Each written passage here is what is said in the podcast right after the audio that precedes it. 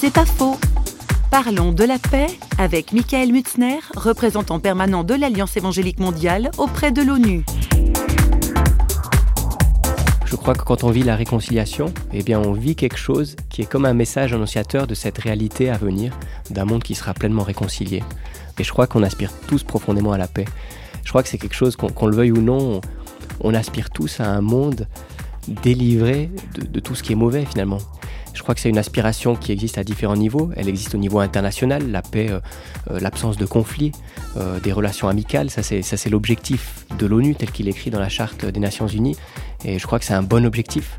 Et je crois que nous, à, notre niveau, il faut faire la paix avec nous-mêmes, il faut faire la paix avec les autres. Et puis, quelque part, je crois qu'on est appelé à faire la paix avec Dieu aussi. C'est pas faux, vous a été proposé par parole.ch.